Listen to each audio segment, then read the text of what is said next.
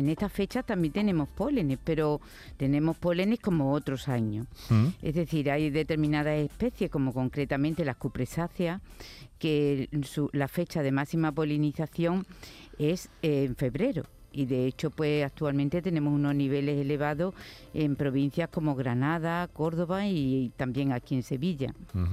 ¿Más elevados de lo normal, diría usted? O... Eh, sí, eh, eh, ahora mismo están en unos niveles que sí que pueden ocasionar síntomas respiratorios.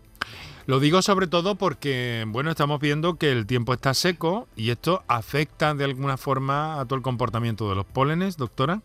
Claro, indudablemente cuando decimos que no nos hemos adelantado, bueno, las cupresáceas están, pero efectivamente cada vez se está observando más que con el calentamiento global, pues parece, según los últimos estudios, que hay un, adelantamiento, por decirlo así, de, lo, de la polinización y de unos 20 días y mayor permanencia a lo largo de toda la primavera.